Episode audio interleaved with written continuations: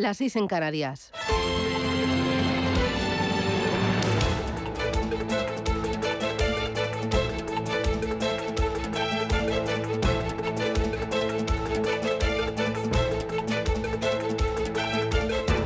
Capital Intereconomía, con Susana Criado.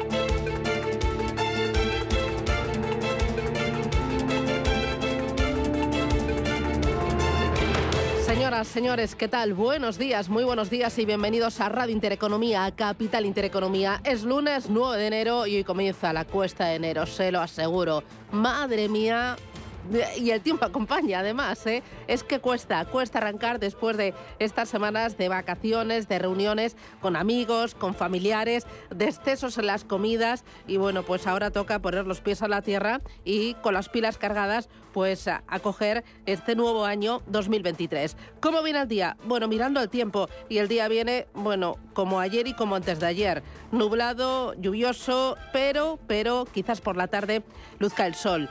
Em, frío nocturno, em, pero no demasiado interno. Hoy vamos a volver eh, a ver lluvias en Andalucía y en Galicia. Va a ser una jornada de frío con algunas nieblas, pero el día se va a ir despejando y el sol dominará la tarde. Hoy en Madrid subirán las temperaturas de máximas 15 grados. En La Coruña 16, 14 en Bilbao, 18 en Barcelona y en Valencia para hoy esperamos 23 graditos. ¿Cómo viene el día? Bueno, el día viene mirando a Brasil. Ayer centenares de seguidores del expresidente de Brasil, Bolsonaro, superaban la barrera policial y entraban en el Congreso para exigir al ejército un golpe militar para derrocar al presidente Lula da Silva. Última hora, Rubén Gil, adelante, buenos días. Buenos días, la última hora es que Bolsonaro se ha desvinculado de esos sucesos ocurridos este domingo en el país, donde numerosos partidarios del expresidente brasileño asaltaban anoche instituciones como el Congreso, el Palacio Presidencial y la Corte Suprema.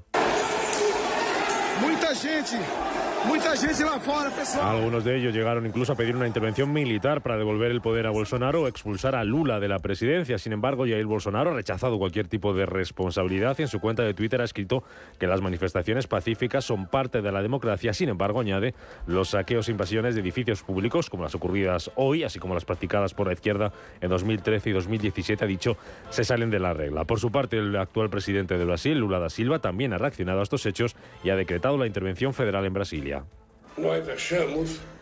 Creemos que hubo falta de seguridad y les quería decir a todas esas personas que lo hicieron serán encontradas y sancionadas. Esta gente, estos vándalos, podríamos decir nazis fanáticos, estalinistas, fanáticos fascistas, hicieron lo que nunca se ha hecho en la historia de este país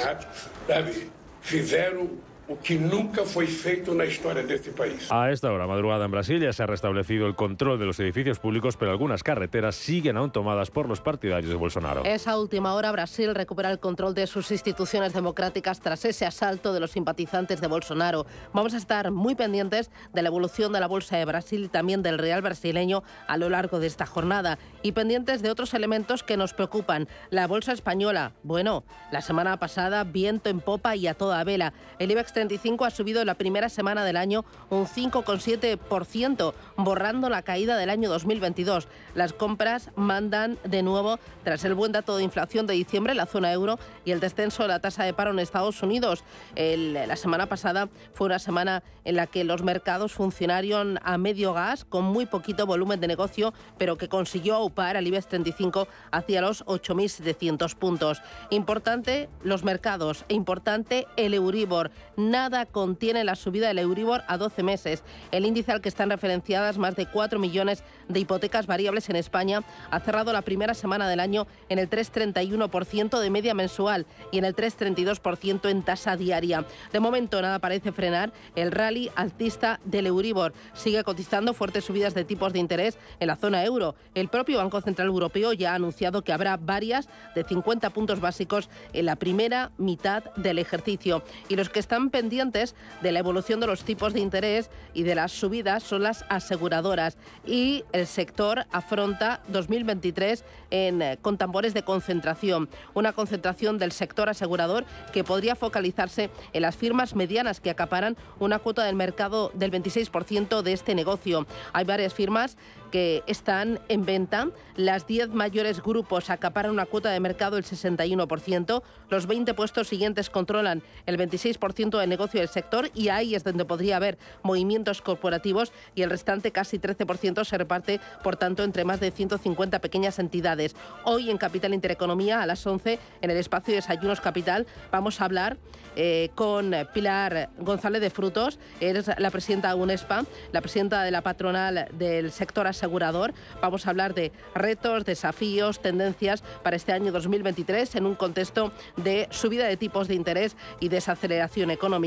2023 que arranca con nuevos impuestos, llega con novedades que afectarán a los contribuyentes de clase media y grandes patrimonios, con más subidas que bajadas. Pese a que se han aprobado incentivos y rebajas temporales, tendrán poco impacto en la recaudación. En cambio, las subidas sí que harán mella en los bolsillos de los grandes contribuyentes. El IRPF, por ejemplo, se eleva la cuantía que obliga a declarar a 15.000 euros a aquellos con varios pagadores. Se penalizan las rentas del ahorro, que incrementarán su tributación al 2%.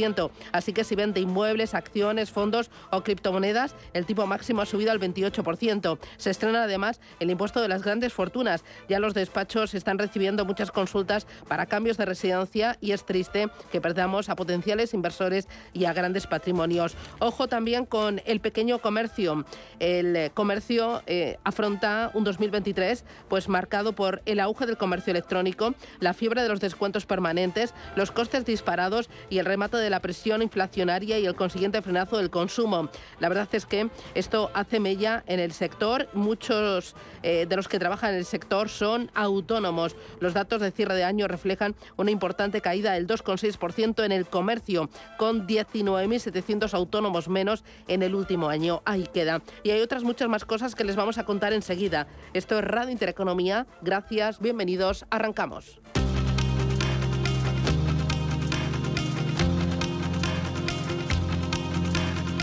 En Radio Intereconomía. Las noticias capitales. Las bolsas comienzan la segunda semana del año con ganancias a pesar del aumento de casos COVID en China. Donde este fin de semana el país reabría sus fronteras tras tres años de política cero COVID. Suben las bolsas después de que el IBEX 35 terminara la primera semana del año como su mejor semana en 26 meses. También cerraba la semana en positivo Wall Street tras el dato de paro que conocíamos el viernes en Estados Unidos. Esta mañana los futuros tanto en Europa como en Estados Unidos vienen con avances en torno al 0,3%. En Asia, donde la bolsa de Japón está hoy cerrada por festivo, tenemos ganancias del 1,8% para el Hansen de Hong Kong, subiendo más de medio punto porcentual la bolsa de Shanghái. Un lunes en el que vamos a conocer el dato de desempleo de noviembre en la eurozona y en la Unión Europea. Después de que en octubre el paro se situara en el 6,5% y el 6% respectivamente, con España a la cabeza con una tasa de desempleo del 12,5%. Además, en la agenda económica del día se van a publicar hoy precios de importación industrial también de noviembre y el índice Sentix de enero y la producción industrial en Alemania. En Estados Unidos, el crédito al consumo correspondiente a noviembre en el plano empresarial, Redella y Faes Pharma reparten dividendo y GAM presenta resultados. Y hoy es el último día para comprar acciones de Gestam con derecho a cobrar el dividendo. Además, esta semana comienza la temporada de resultados en Estados Unidos. Con las cuentas que van a presentar el viernes JP Morgan, Citigroup, Wells Fargo y Bank of America. También esta semana vamos a conocer los datos de IPC en Estados Unidos y en China. Y mañana tendremos comparecencia del presidente de la Fed, Jerome Powell. En clave empresarial, hoy termina el plazo para presentar ofertas por Abengoa. Y de momento hay tres propuestas sobre la mesa la de Urbas, valorada por la plantilla como positiva para el futuro de negocio y el mantenimiento de los puestos de trabajo, la de la portuguesa RCP, junto con el fondo Sinclair Capital, y la de la británica Ultramar Energy, apoyada por socios como Siemens Energy. Hoy es el primer día laborable de rebajas. Tras las aglomeraciones que se han visto en muchos comercios durante este pasado fin de semana, según la OCU, cada español va a gastar de media 135 euros durante este periodo de descuentos. Eduardo Zamácola, presidente de la patronal textil Acotex, en los micrófonos de este programa pues lo que creemos es que va a haber eh, eh, poco stock y que las promociones no van a ser muy agresivas. Que la inflación que está absolutamente disparada y que tenemos los costes disparados los comerciantes no nos permite hacer promociones agresivas porque vendemos a pérdida. Según ADECO, se han firmado 200.000 contratos para esta temporada de rebajas. Y dos asuntos más para completar estos titulares. En el Reino Unido, el primer ministro británico Rishi Sunak se reúne hoy con los sectores que han hecho huelgas en las últimas semanas. Para pedir una subida salarial, entre ellos los sanitarios, los agentes de fronteras o el sector del transporte ferroviario. El encuentro de hoy tendrá lugar después de que Sunak haya presentado un proyecto de ley que va a endurecer las condiciones para que ciertos trabajadores puedan ejercer su derecho a la huelga. Y en Francia, Macron propone aumentar la edad de jubilación. En contra de la oposición, de los sindicatos y también de la opinión pública, la intención del presidente presidente francés es retrasar la edad mínima de jubilación para garantizar el equilibrio del sistema de pensiones. La primera ministra de Francia, Elisabeth Borne, dará a conocer mañana martes los detalles de esta propuesta.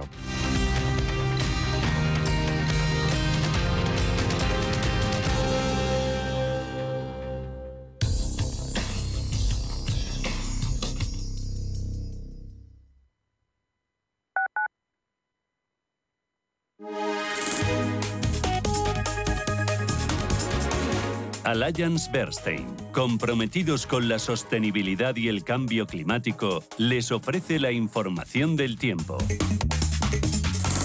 Hoy lunes, predominio de cielos nubosos con precipitaciones débiles en Galicia, el área cantábrica y zonas de sierra. En los Pirineos, estas precipitaciones se manifestarán en forma de nieve. En Baleares y el área mediterránea también se esperan intervalos nubosos, pero sin probabilidad de lluvia. En las Islas Canarias se prevé alguna precipitación ocasional junto con intervalos nubosos.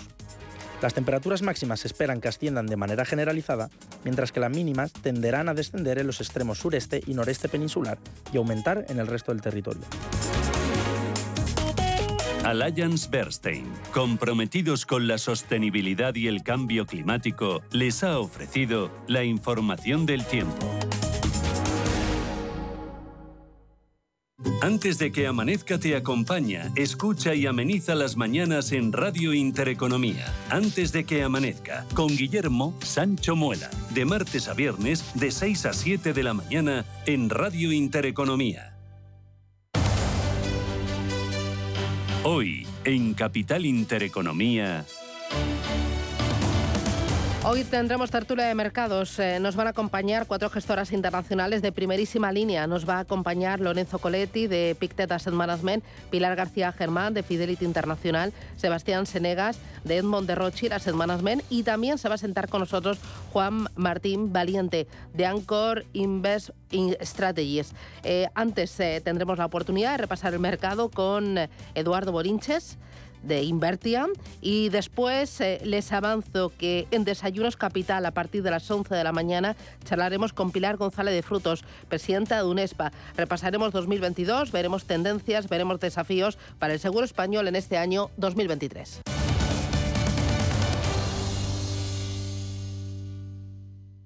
Cada semana, un emprendedor un creador de empresa que triunfa, que crece, que innova. Creadores excepcionales. Emprendedores de éxito. Cada miércoles a las 11 de la mañana en Capital Intereconomía, Empresas con Identidad.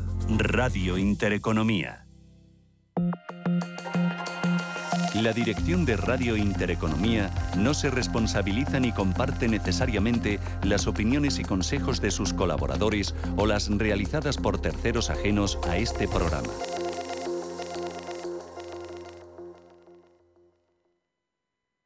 Los mercados financieros. Las bolsas más importantes. Información clara y precisa. Esto es Radio Intereconomía.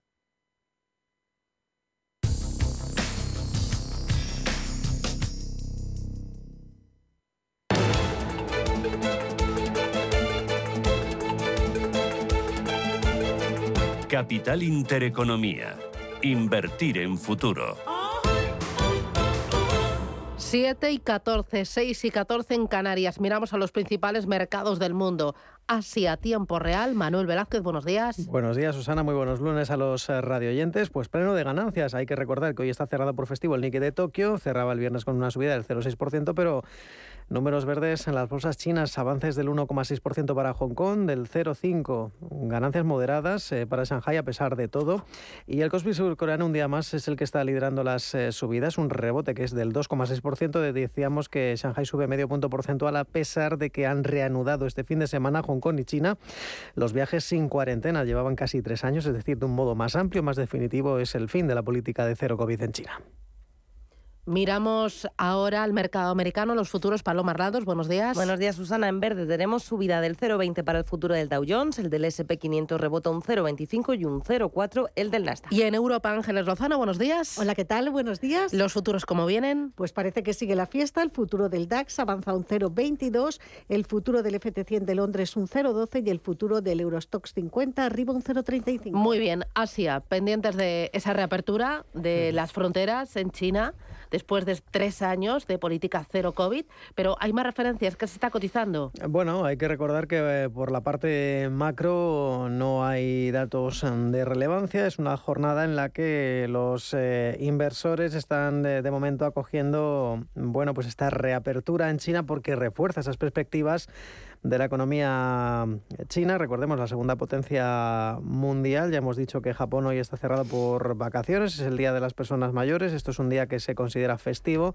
en el país y por lo tanto no opera la bolsa japonesa. En apenas, eh, bueno, pues nueve días de Año Nuevo, pues ya ven que, ha dejado un eh, festivo el Nikkei de Tokio también.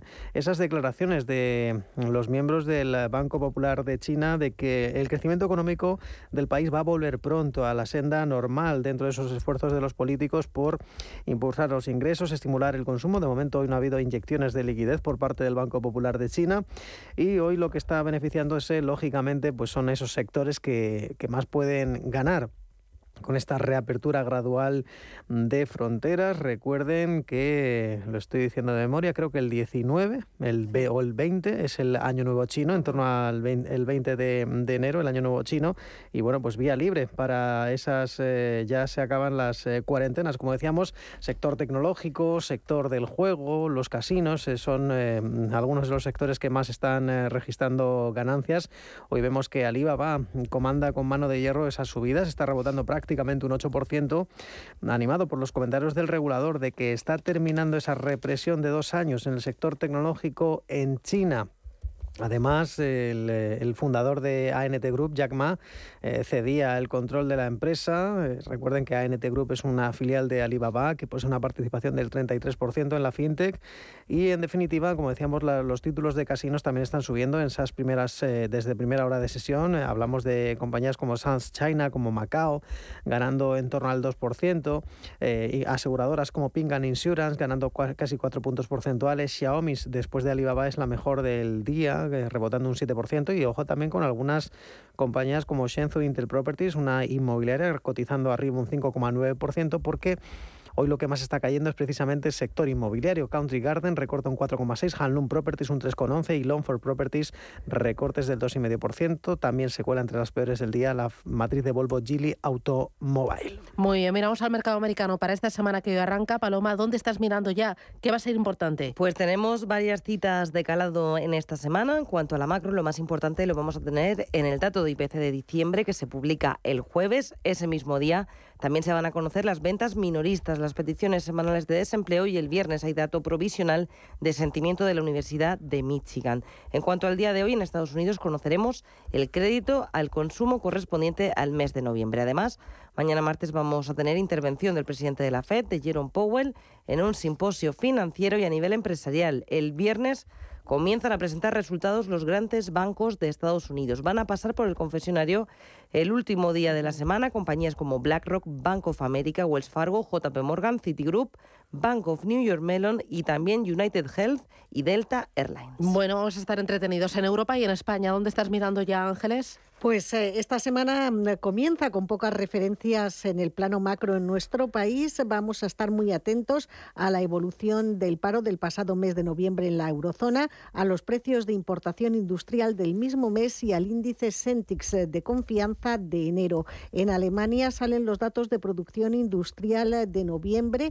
En Francia se publican las exportaciones e importaciones también de ese mes y en Italia se va a conocer la tasa mensual de desempleo también conoceremos a lo largo de la semana referencias sobre la producción industrial de noviembre y el IPC de diciembre en España y en Francia. Muy bien. Del viernes pasado y de la semana pasada, la primera del año, el mercado americano eh, afrontó datos y además importantes y eh, también algunas empresas fueron protagonistas. Hazme un pequeño resumen. Pues Wall Street terminaba el viernes con fuertes ganancias por encima del 2% tras conocerse que la creación de empleo en Estados Unidos se moderaba el pasado mes de diciembre. Al toque de campana, el Dow Jones sumaba un 2,1%, el S&P 500 arriba un 2,3% y un 2,5% es lo que ganó el pasado viernes en Nasdaq Tecnológico. En el cómputo semanal, el índice de industriales y el SP500 ganaban un 1,5%, mientras que el Nasdaq Tecnológico mantenía las ganancias por debajo del 1% en esa primera semana del año 2023. Volviendo al viernes y al dato de empleo exactamente, en el último mes del año, la economía estadounidense creaba 223.000 nuevos puestos de trabajo. Esto es 40.000 menos que en el mes de noviembre, en un momento en el que todo el mundo observa los efectos que puede estar teniendo sobre el mercado laboral las subidas de tipos de interés. A pesar de ello, la tasa de paro caía dos décimas y se situaba en el 3,5% en Estados Unidos. Tuvimos también, como dice Susana, varias empresas protagonistas. Por un lado, Tesla ha anunciado nuevos descuentos para sus vehículos más económicos en China en un intento de impulsar la demanda y cambiar esa tendencia de los títulos que recientemente alcanzaban mínimos del año 2020. Podían, además, según algunos analistas, ir a peor.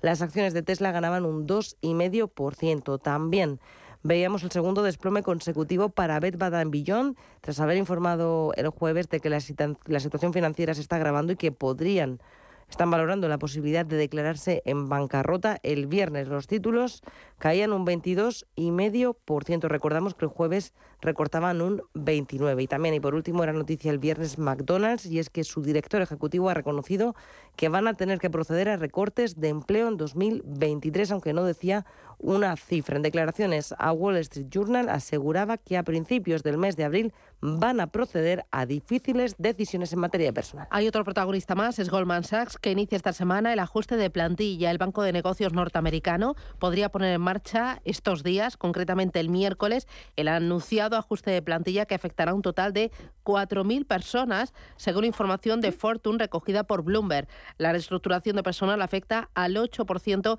de la actual plantilla de 49.000 personas de la histórica entidad que cuenta con más de 150 años de antigüedad. Miramos al mercado español. La semana pasada el IBEX voló un 5,7% arriba. Algunos valores lo hicieron espectacularmente bien, como por ejemplo un IAG, también eh, un Unicaja, más de un 17% a la semana. Y, y bueno, cuéntame, ¿por qué tanta euforia, tanto ánimo y estos 8.700 que ya están aquí? Bueno, pues los inversores eh, comienzan a cotizar que la desaceleración económica, la posible recesión va a ser más suave de lo que se esperaba. Las cifras que se conocían en la zona euro, por ejemplo, el dato de inflación y también los datos macro que se publicaron en Estados Unidos y que relanzaban a Wall Street, están detrás de esa toma de posiciones que se vivió en los mercados europeos. El IBEX en la última sesión sumó un 1,09%. Hoy parte desde 8.701 puntos, con lo que hace pleno de subida semanal. En cinco sesiones se ha revalorizado un 5,7% y prácticamente recupera todo lo perdido en 2022. Conocimos en la eurozona el IPC preliminar de 2022 que caía al 9,2% desde el 10,1% anterior y pese a que la inflación sigue disparada se desacelera lo que hace pensar a algunos analistas que el BCE podría levantar el pie del acelerador en las subidas de tipos. Los mejores valores del IBEX el pasado viernes al cierre fueron Unicaja que ganó un 4%, Amadeus que subió un 3 y Sabadell que recuperó un 2,9%. Las caídas lideradas por Robi que se dejó un 0,5%, mientras que Indra y CaixaBank consolidaban niveles con una ligerísima tendencia negativa. En el conjunto de la semana, lo mejor fue para Unicaja, como decía, se revalorizó más de un 17%, por detrás IAG subió casi un 15%, Amadeus recuperó un 11,5%, lo mismo que Sabadell.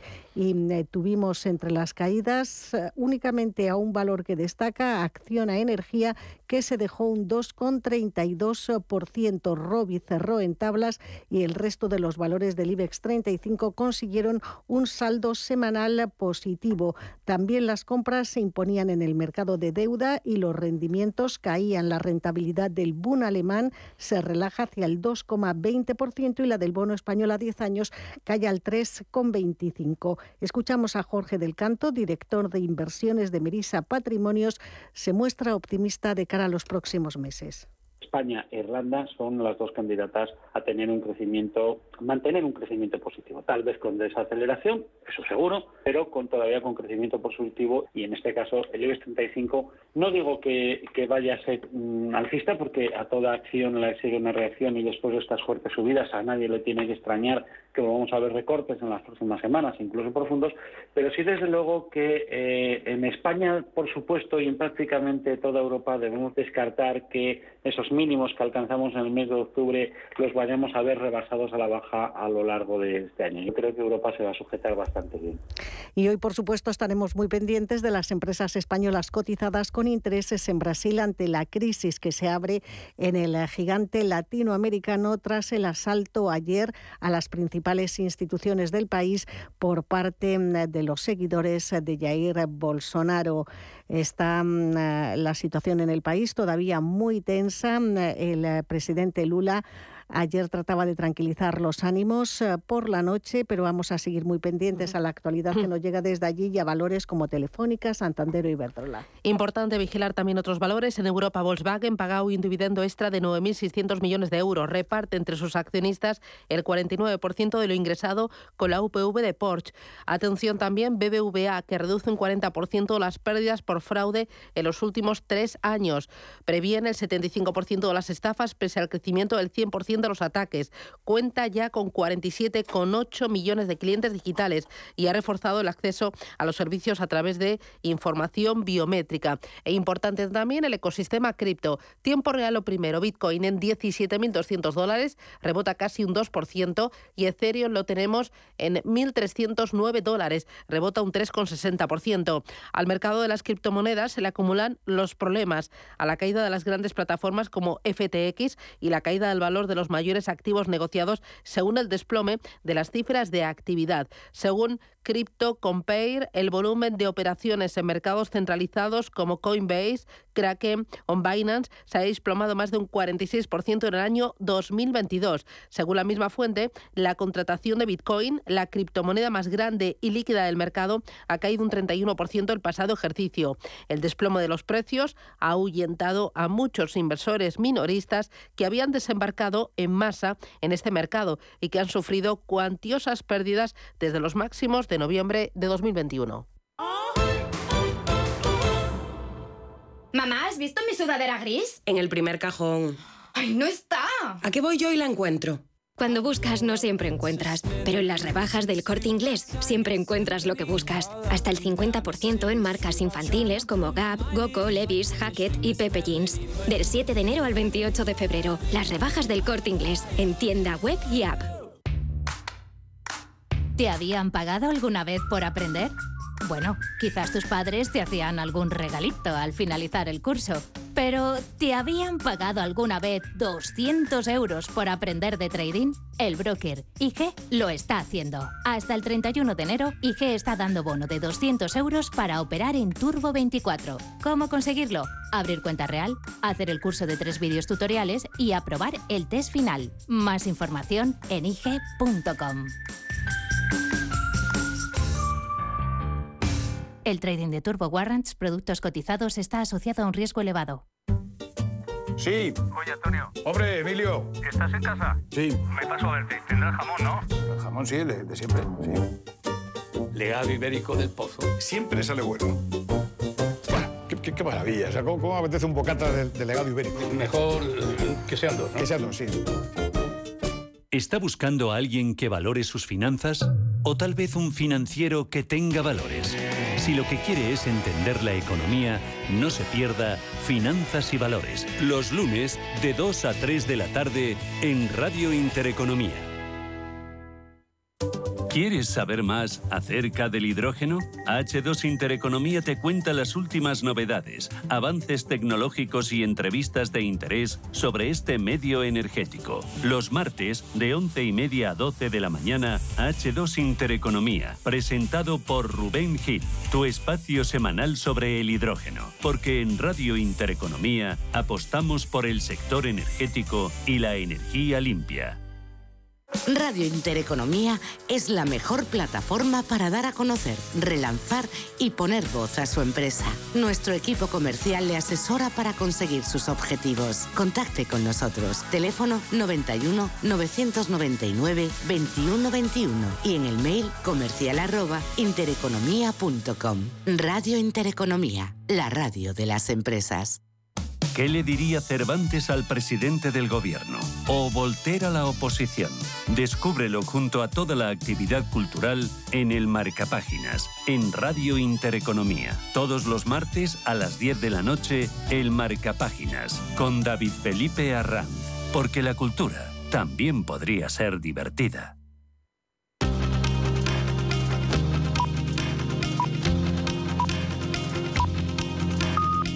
La información al minuto, la actualidad al momento. Capital Intereconomía.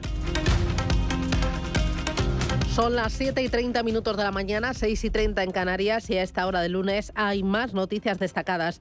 El precio de la luz sube hasta los 85 euros por megavatio hora casi un 900% más de lo que costaba este domingo, pero un 29% menos de lo que costaba hace un año. La hora más cara del día se registrará entre las 8 y las 9 de la noche. Hacienda activa la página web para pedir el cheque de 200 euros para familias vulnerables que aprobó el gobierno en su último paquete de medidas para hacer frente a las consecuencias económicas de la guerra en Ucrania.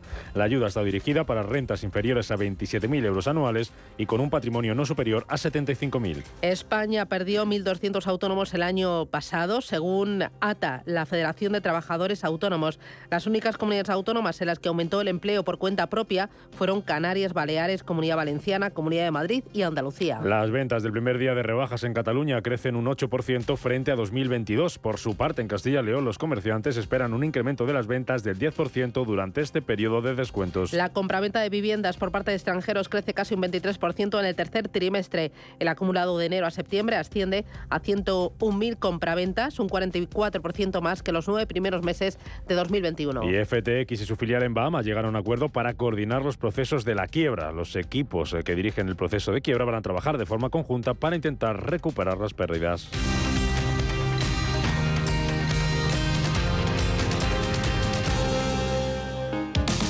Te da por cambiar de banco, Santander te lo pone fácil. Hacerte cliente es tan sencillo y rápido que lo puedes hacer estés donde estés, que para algo es una cuenta online. Y además, te llevas 150 euros si traes tu nómina antes del 15 de enero. Consulta condiciones en bancosantander.es.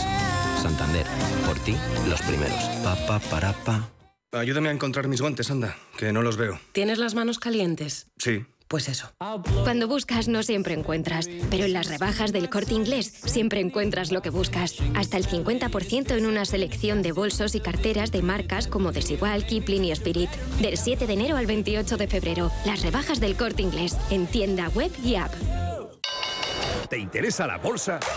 Invierte en acciones y fondos cotizados sin comisiones hasta 100.000 euros al mes. ¿Has oído bien? Sin comisiones. Más de 550.000 clientes ya confían en XTB. Abre tu cuenta totalmente online. Un broker, muchas posibilidades. xtb.com. A partir de 100.000 euros al mes, comisión del 0,2%, mínimo 10 euros. Invertir implica riesgos. La vida está cambiando y la economía también. ¿Has escuchado términos como Bitcoin, Ethereum, NFTs, Web3 y aún no sabes bien qué significan? En My Economy te lo explicamos. De lunes a viernes de 3 a 4 de la tarde con Sergio Fernández en Radio Intereconomía.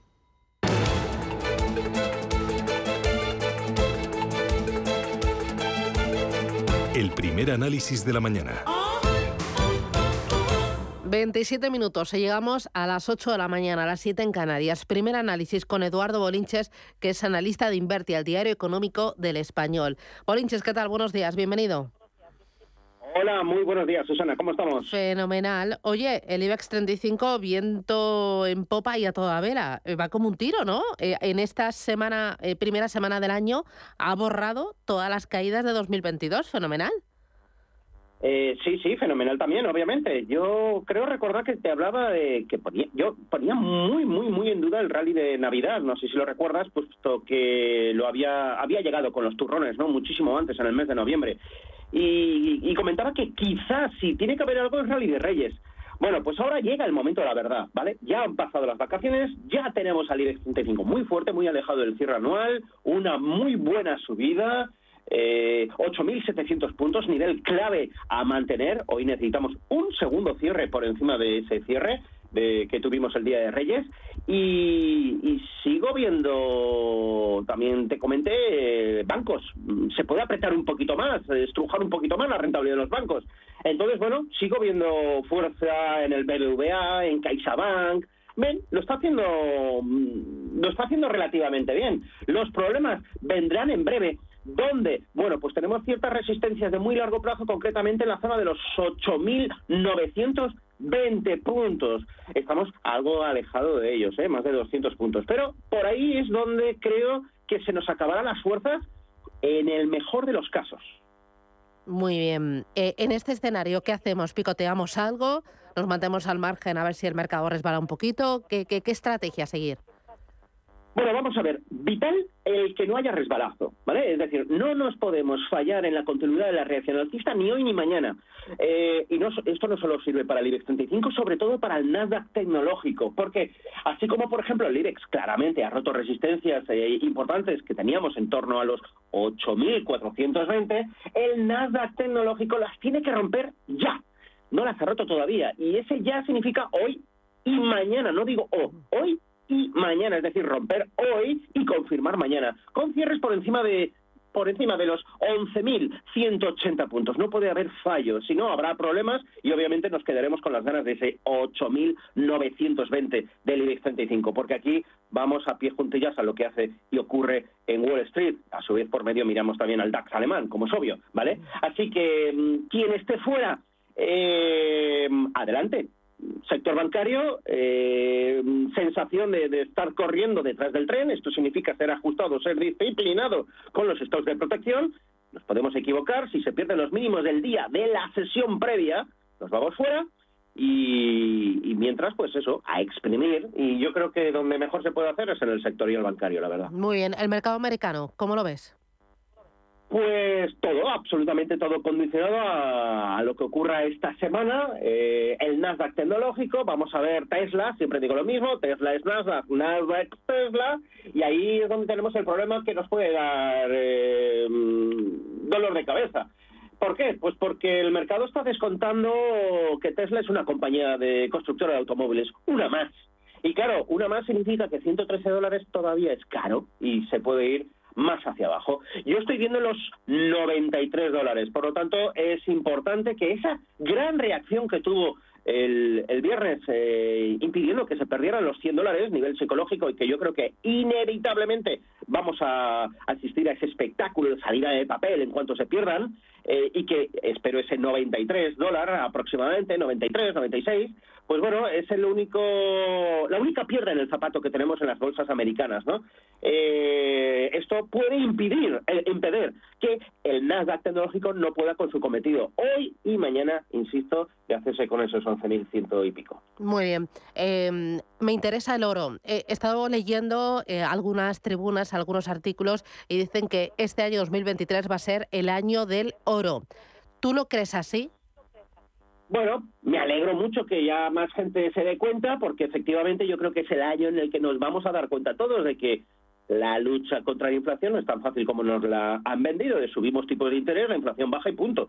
Bueno, la, la inflación baja del 10 al 6% sin ningún tipo de problema, pero hace falta más cosas hay que drenar liquidez y esto se está haciendo de manera muy lenta. Entonces, va la lucha, la lucha contra la inflación va a ser de años, no de meses, de años. Y esto es lo que los inversores se van a dar cuenta ahora. Así que ahí está ese activo, mantenimiento, de poder adquisitivo y poco a poco la gente se está dando cuenta. Comenzando, y esto es vital, esto es importante, hemos asistido al mayor trimestre, y me refiero por este al último del año pasado, el cuarto, eh, de compras netas por parte de bancos centrales europeos en los últimos seis años. Es decir, están como locos comprando oro físico, nada de oro papel en los mercados financieros, ¿vale? Que ahí tenemos problemas y eh, eh, quiero pensar que no pasará nada, pero el COMEX anda muy bajo de reservas. ¿eh? Siempre digo lo mismo, algún día algún fondito chino decidirá llevar a vencimiento los futuros ya sabes que son entregables, entrega física, igual que los de petróleo, por eso eso fueron a cotizaciones negativas,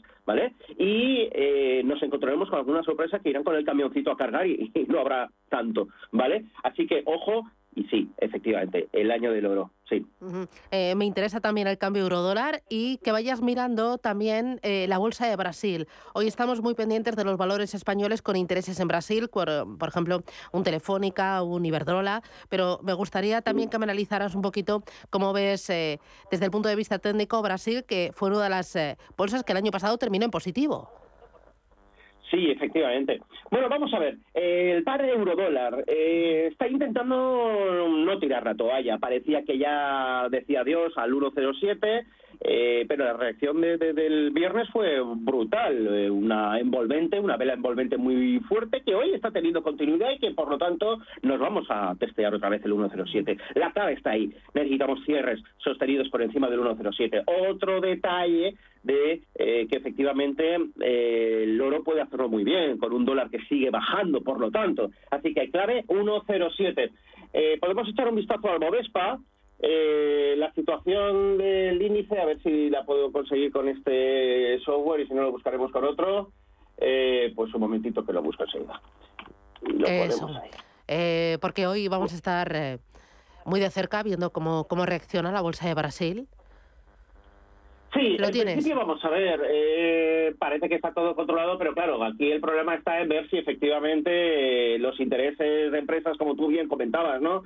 Iberdrola y también algo de banca, etcétera, etcétera, pues, pues eh, no se lo tomarán a bien.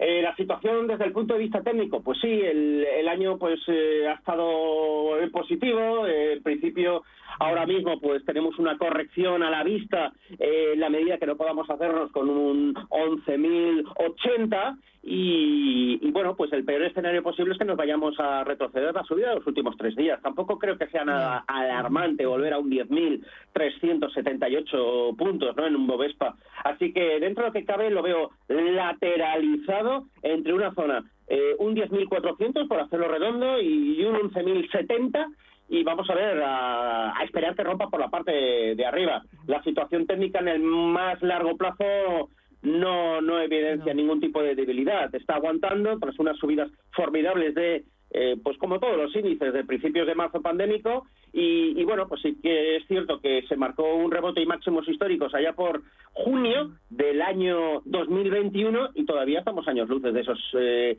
eh, de esos eh, 130.000 eh, en un dígito más. Estoy hablando como si fuera el IBEX. ¿vale? Entonces, bueno, en principio, eh, reitero, eh, 110.000 puntos, Bovespa resistencia, eh, 104.100 soporte.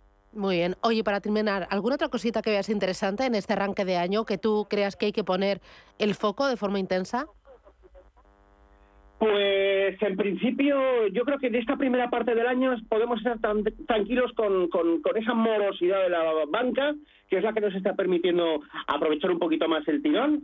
Eh, creo, que, por lo tanto, que eh, se puede sacar más rendimiento ahí y sobre todo, si hay que pensar en algo, es en esa cifra clave que te he dicho, los 8.920 del IBEX, porque estamos hablando de palabras mayores, estamos hablando de un índice eh, que viene técnicamente bajando, ya sabéis, el IBEX 35, que descuenta dividendos y por lo tanto no es cierto que estemos tan lejos de los máximos históricos, aquellos de 16.000, te acordarás, ¿no? Allá en noviembre del 2007. Pero desde el punto de vista técnico, la directriz principal bajista que comienza allí, como digo, pasa por los 8.920. Por lo tanto, estos son palabras mayores. Esto es el mercado bajista de 12 años de duración en los que en 210, 220 puntos nos vemos con esa línea. Así que mucho cuidado. Muy bien, pues Eduardo Bolinches, analista de Invertía. Gracias por las claves, que tengas una feliz semana y a por el lunes. Feliz día. Venga, feliz Adiós, semana a chao, todos. chao. Una brecha de seguridad puede paralizar todo tu negocio. Cisco ofrece una protección de extremo a extremo en todo tu ecosistema de red, protegiendo los dispositivos, las personas y las aplicaciones, manteniendo tu negocio en funcionamiento. Cisco, si está conectado, está protegido. Cisco. Si caminas solo, irás más rápido. Si caminas acompañado, llegarás más lejos. Luna Sevilla es su asesor patrimonial de referencia. Prestando nuestros servicios como agentes de Caser Asesores Financieros, somos una empresa con amplia experiencia profesional y una clara apuesta por la formación de calidad, la información transparente y objetiva y por el asesoramiento financiero personalizado y continuado. Si desea más información, visite lunasevilla.es o llámenos al 91 762 3442. ¿Qué tal tu primera clase de zumba? Una pasada. Entonces por fin has encontrado tu deporte. No. Cuando buscas no siempre encuentras, pero en las rebajas del corte inglés siempre encuentras lo que buscas. Hasta el 50% en una selección de las marcas Nike, Adidas, Under Armour, Puma, Salomon y New Balance. Del 7 de enero al 28 de febrero, las rebajas del corte inglés en tienda web y app. Visión global con la generación Silver, la generación que emprende, que se digitaliza, que se reincorpora al mundo laboral y que se reinventa profesionalmente.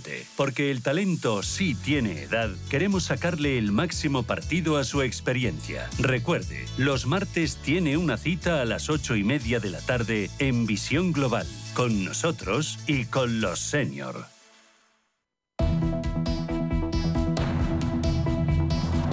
Capital Intereconomía con la educación financiera. Quedan 15 minutos para llegar a las 8 de la mañana. Vamos a echar un vistazo a los principales diarios y empezamos por los diarios especializados en economía. Arrancamos con el superlunes del Economista. Los españoles son los que más renta pierden de toda Europa.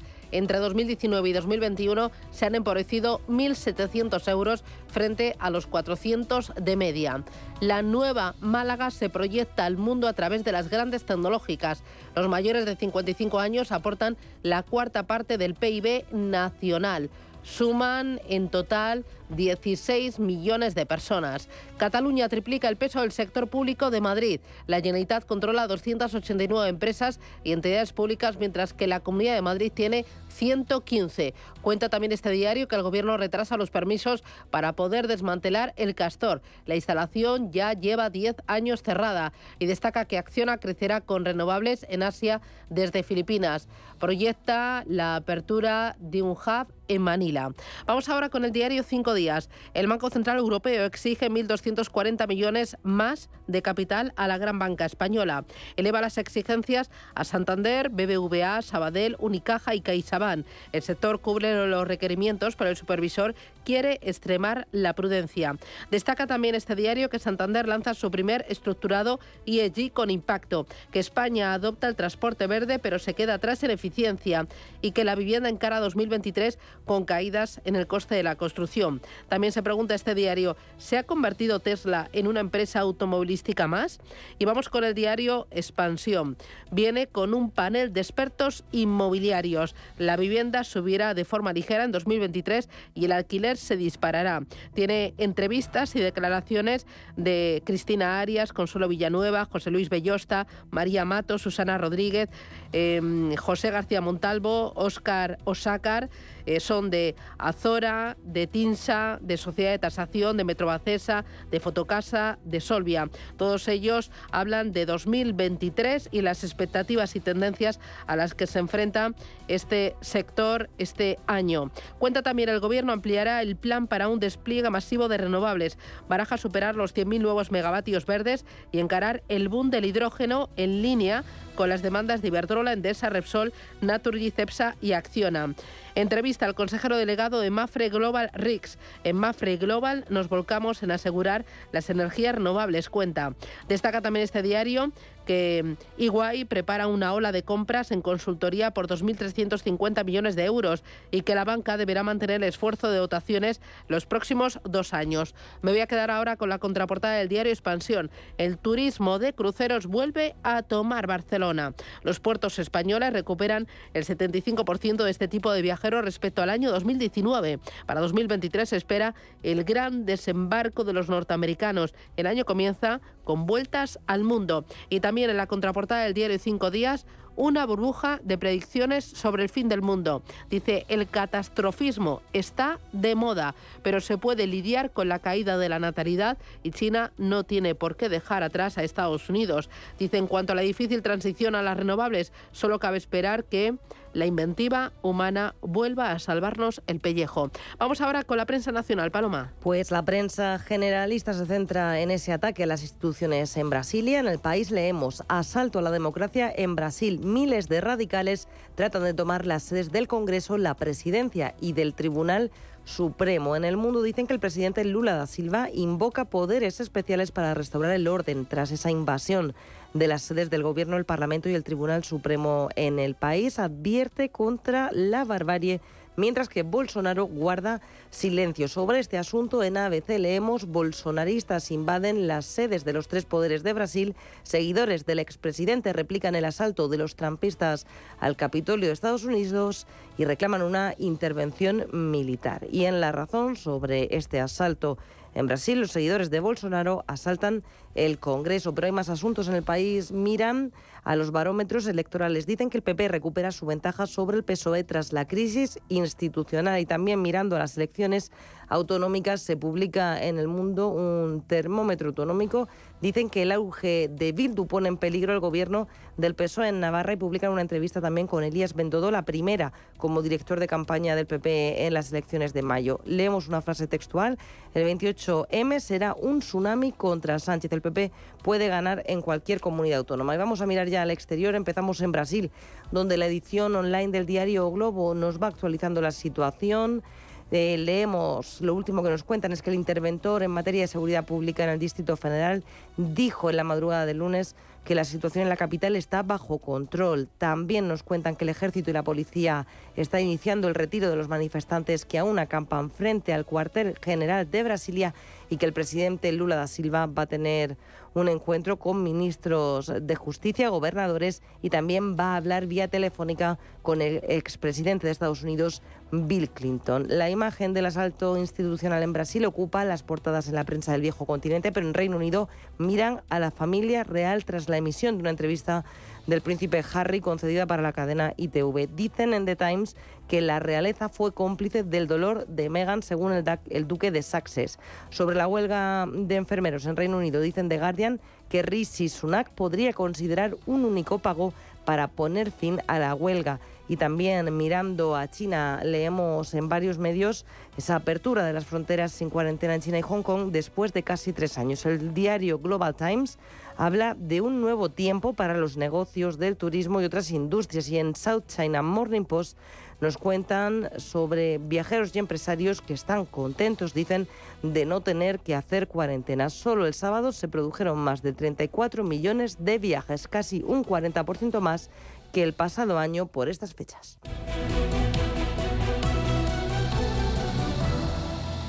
Acabamos de estrenar este año 2023 y es momento de poner el foco en la renta variable. ¿En qué tipo de tendencias, estilos y, y también regiones hay oportunidad en este ejercicio? ¿En qué tamaños de compañías? ¿Qué temáticas? Nos lo cuenta Paloma Arnaldos. Tras un 2022 convulso para los mercados en todo el mundo, gestoras y firmas de análisis ya hacen sus predicciones sobre lo que podemos esperar de la renta variable este año. ¿Qué valores van a ser los triunfadores? ¿Mejor Europa o Estados Unidos? ¿Cuáles serán los sectores estrella? Repasamos las claves para invertir en renta variable en 2023 con los expertos. Desde DWS creen que los resultados empresariales van a impulsar el precio de las compañías y de estos no esperan crecimiento en 2023. De hecho, alertan de posibles recortes en las cuentas de las empresas. Dicen también que la última corrección que hemos visto en las bolsas les hace pensar que Europa va a ser más atractiva que Estados Unidos. Nos lo contaba Mariano Arenillas, responsable de DWS en España y Portugal solamente por valoraciones nos sentimos más seguros eh, en Europa, con unos sectores más defensivos que tienen más dividendo teniendo en cuenta que efectivamente pueden aparecer cisnes negros, nuestra recomendación en DWS para la renta variable del próximo año es eh, escoger un sector o segmentos que sean más value. Eh, nos gusta, por ejemplo, el sector farmacéutico, el sector sanidad nos gusta. Sectores industriales también nos parece interesante. Y luego, bancos europeos con las subidas de tipos de interés, pensamos que el entorno es más favorable y por tanto también nos gusta eh, el sector eh, financiero en, en renta variable. Las subidas de tipos seguirán siendo restrictivas hasta que se controle la inflación, algo que no sucederá hasta 2024 según las previsiones de Renta 4 Banco. Además, en la entidad sobreponderan a la bolsa española y sitúan el precio en 10.974 puntos. Natalia Aguirre, directora de análisis y estrategia, recomienda ser muy selectivos en las inversiones de cara a 2023. Apuesta por una cartera con sesgo defensivo y más si se tiene en cuenta que la volatilidad va a marcar la primera mitad del año. Hay que empezar el año defensivos porque eh, la volatilidad en la primera parte del año va a ser al alza, porque van a seguir subiendo los tipos de interés, porque la inflación va a seguir alta, porque se va a demostrar que los bancos centrales no, no van a hacer un pivote, sino que van a esperar a 2024 probablemente para volver a neutral, no para volver en ningún caso a cero negativo como estábamos antes. Y sí que esperamos que a lo largo del año veremos un suelo definitivo en las bolsas.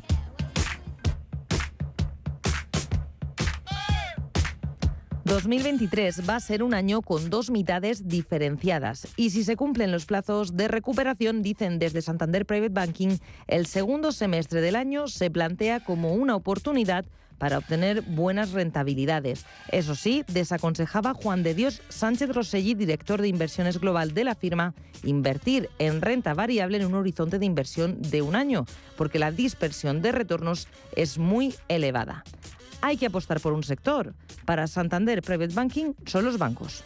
Hay claramente sectores como el farmacéutico que tienen eh, esas características. Eh, el sector financiero tiene eh, una característica que es muy positiva y es que se beneficia del entorno de subidas de tipos de interés, que hay muy pocos sectores que tengan esa, esa sensibilidad positiva a las subidas de tipos. El sector financiero ha estado muy castigado por el entorno de tipos en cero y ahora pues esa normalización le viene bien al, al sector financiero y además tenemos una visión de que este periodo de vamos a debilidad en el crecimiento económico, de crecimientos básicamente cero en, eh, en las economías desarrolladas, el sector financiero está muy bien preparado para, para esa desaceleración y tiene una fortaleza balance muy, muy buena. En Amundi coinciden en mirar al año por semestres. La recuperación llegará en la segunda parte de 2023, aunque advierten de posibles baches en los primeros trimestres. En renta variable prefieren ser cautos y esperar a ver las valoraciones y a la campaña de resultados. Víctor de la Morena es director de inversiones de Amundi Iberia.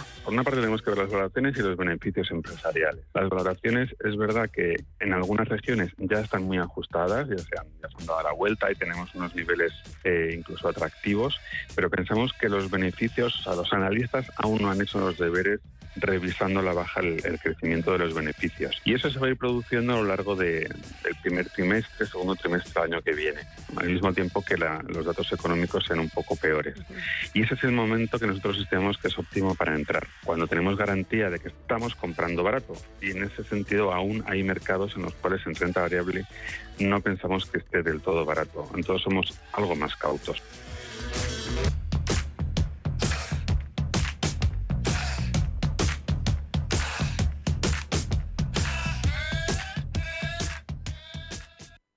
Los nuevos conceptos energéticos son ya un presente. Por ello, en Radio Intereconomía nos sumamos cada semana a I más Verde, un programa sostenible y eficiente, productivo e innovador en el que analizamos etiquetas tan conocidas como eco, cero, bajas emisiones, descarbonización o renovables. Recíclate cada martes de 2 a 3 de la tarde en Radio Intereconomía con José Luis Pichardo y descubre el futuro más verde.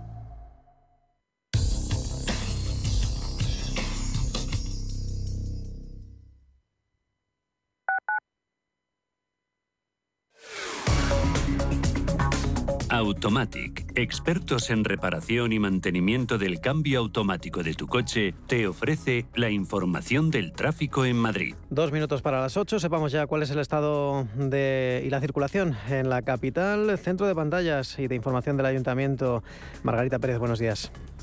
Hola, muy buenos días. Bueno, hoy prevemos una hora punta más fuerte, es día de vuelta al cole, al trabajo, ya desde primera se está, se está dejando notar. ¿Y en qué se nota? Pues principalmente en que está faltando tráfico en los accesos de entrada, dejando claro que en el exterior tiene que haber más saturación. El único que tiene ya el tráfico más intenso mm, y casi lo normal es la Avenida de la Memoria en el acceso a la Plaza de Cristo Rey y por supuesto la M30. El este de la M30 sentido norte. Tengan precaución por el oeste, vehículo averiado en el kilómetro 23, sentido A6. Y de los ejes principales de la ciudad, el tráfico más intenso hasta ahora está en la parte norte del Paseo de la Castellana, sobre todo a su paso por las plazas de Cuzco, de Lima, en ambos sentidos. No olviden que tanto hoy como mañana los autobuses del MT serán gratuitos. Automatic, expertos en reparación y mantenimiento del cambio automático de tu coche, te ha ofrecido la información del tráfico en Madrid.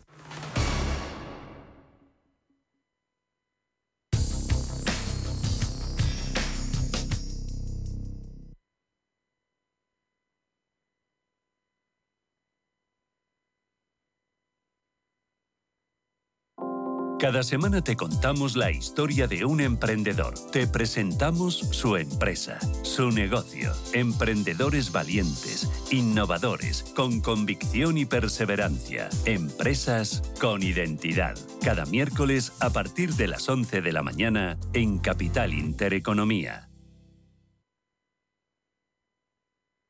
Radio Intereconomía. La información precisa y detallada. La información que usted desea conocer.